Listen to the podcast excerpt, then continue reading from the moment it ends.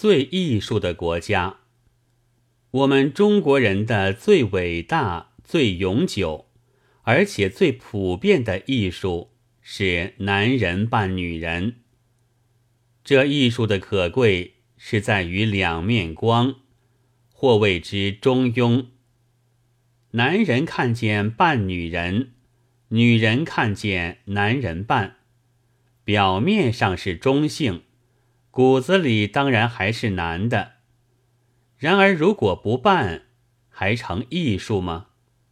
譬如说，中国的固有文化是科举制度，外加捐班之类。当初说这太不像民权，不合时代潮流。于是办成了中华民国。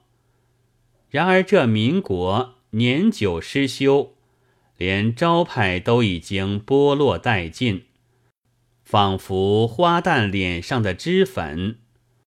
同时，老实的民众真个要起政权来了，竟想革掉科甲出身和捐班出身的参政权。这对于民族是不忠，对于祖宗是不孝，实属反动之至。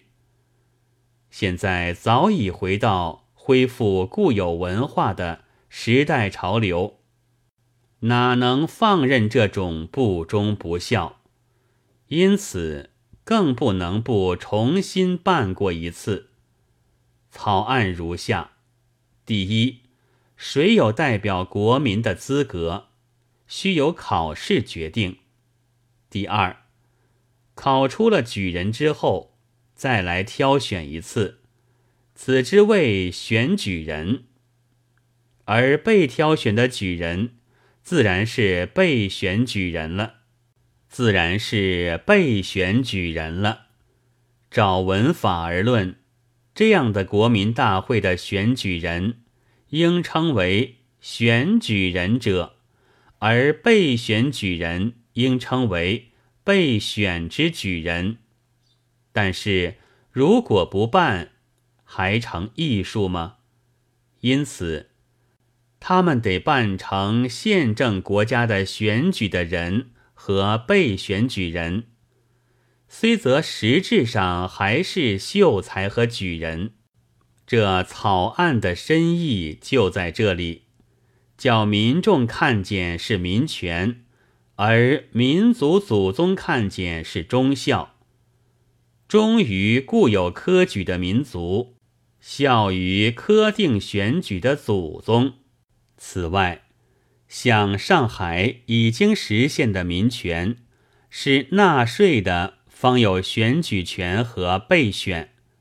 使偌大上海只剩四千四百六十五个大市民，这虽是捐班，有钱的为主，然而他们一定会考中举人，甚至不补考也会赐同进士出身的，因为杨大人膝下的榜样，理应遵照。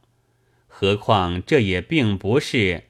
一面违背固有文化，一面又办得很像宪政民权呢？此其一。其二，一面交涉，一面抵抗。从这一方面看过去是抵抗，从那一面看过来其实是交涉。其三，一面做实业家、银行家，一面自称小贫而已。其四。一面日货销路复旺，一面对人说是国货年，诸如此类不生枚举，而大都是扮演的十分巧妙，两面光滑的。哈，中国真是个最艺术的国家，最中庸的民族。